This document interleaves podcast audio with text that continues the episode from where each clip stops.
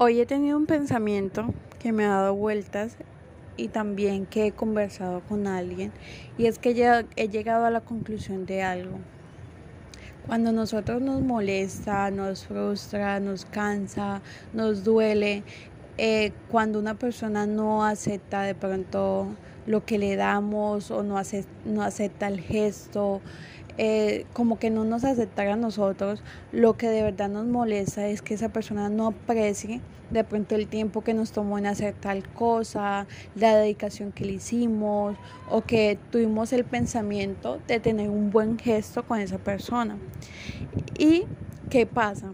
A veces tenemos algún tipo de, de, peleas con otras personas y no las dejamos ahí, o sea, no, no, no somos como niños eh, tratando de que ese tipo de peleas de pronto no trascienda más allá de, porque a veces son cosas de pronto muy básicas, podríamos decir, y otras veces son cosas que pueden ahondar, pero que hablando se solucionan. Sin embargo, tenemos la pelea y todos decimos, no, listo, quedó ahí, él me perdonó, yo perdoné o ella me perdonó, pero resulta que no. Pasan alguna de las dos partes que eh, hacen como ese tipo de cosas y en ese momento voy a hablar de una forma analógica o metafórica y es que esa molestia que sintieron es como si fuera una persona delgada, una persona delgada que empieza a, comer comida pues no saludable y empieza a comer y empieza a comer y empieza a comer y llega un momento donde se vuelve obesa, se vuelve súper obesa y, ya no tiene como esa posibilidad o, esa voluntad más bien de decir voy a dejar de comer eso, no, sino que lo, lo añadió tanto, tanto a su vida que le es muy difícil como comenzar a hacer un cambio nuevamente y empezar como a bajar otra vez de peso y volverse saludable.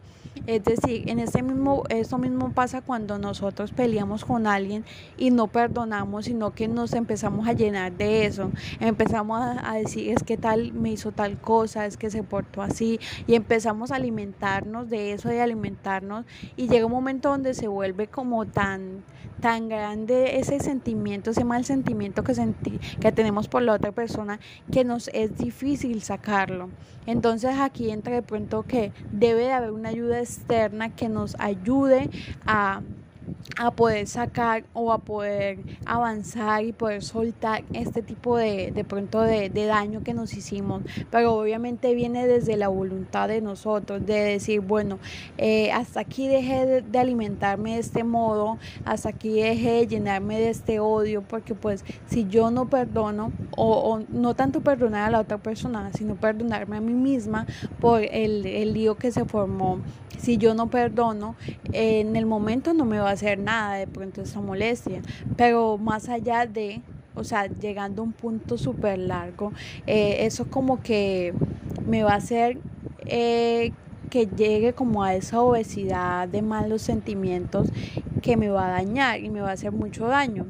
Entonces, básicamente pensaba en eso, en cómo de pronto eh, las pequeñas molestias, las pequeñas cositas, si se alimentan día tras día, momento a momento, pueden convertirse en cosas muy grandes. A veces nos, no hablamos o a veces de pronto puede que no sea tipo eh, cosas malas, a veces pueden ser cosas buenas y se vuelven muy beneficiosas para nosotros, pero cuando son cosas malas, o sea, ¿qué hacemos cuando son cosas malas?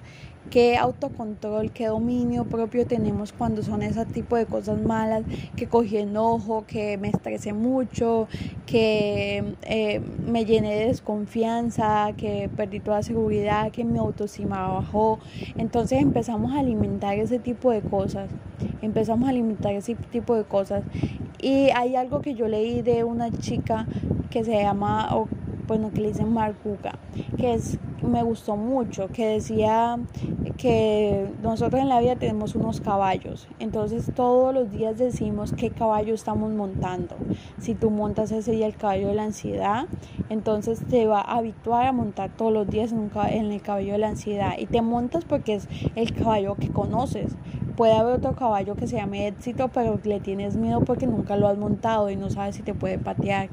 Pero entonces es, es como esa mala manía que tenemos de alimentar lo que no deberíamos alimentar. Entonces, eh, esta es como una invitación a que nos alimentemos.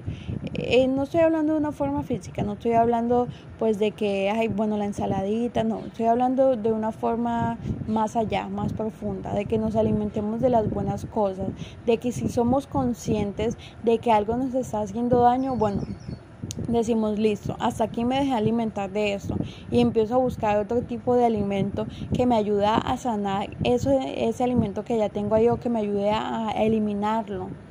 Eh, y, con todo, con todo. Y si la alimentación que tienes es buena, entonces voy a buscar seguirme alimentando de este modo porque me hace bien y me hace feliz.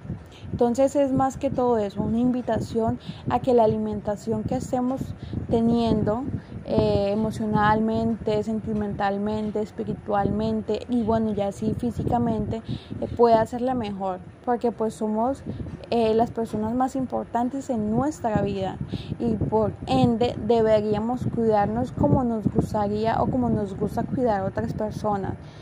¿Cómo te gustaría que te cuidaran? Me gustaría que me cuidaran así, que me trataran así, que me dijeran tal cosa. Listo. Entonces tú vas a empezar cuidándote así, tratándote así y eh, haciendo eso, esas cosas por ti. No, que a mí me gusta, me encanta cuando me dicen, ay, qué linda estás, o qué bonita te ves, tu cabello súper lindo, todo ese tipo de cosas. Entonces, ¿qué hago yo? todos los días puedo decirme, eh, hoy amaneciste preciosa, o sea, hoy tienes un brillo genial, me encanta tu motivación, me encanta eh, cómo te queda eso que traes puesto, ese color, o cualquier cosa. Aliméntate como te gustaría que te alimentaran. Sí, y piensa a futuro, como me estoy alimentando ahora, voy a estar bien de salud emocional, sentimental, física en un par de años. Y si tú de pronto dices, no, voy a tener algún tipo de obesidad, eh, eh, de obesidad, no sé, espiritual, física, emocional, sentimental, entonces es un momento de que frenes, de que hagas esa introspección y que vuelvas a empezar. Nunca es tarde.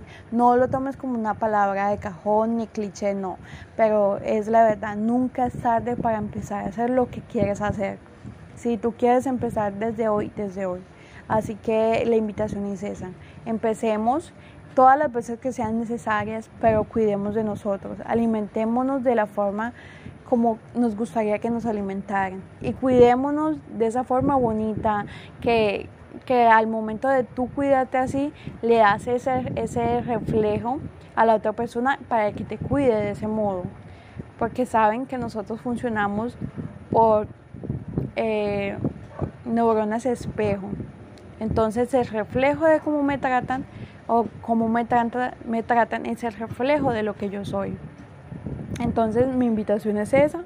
Espero que tengan un muy buen día y God bless you.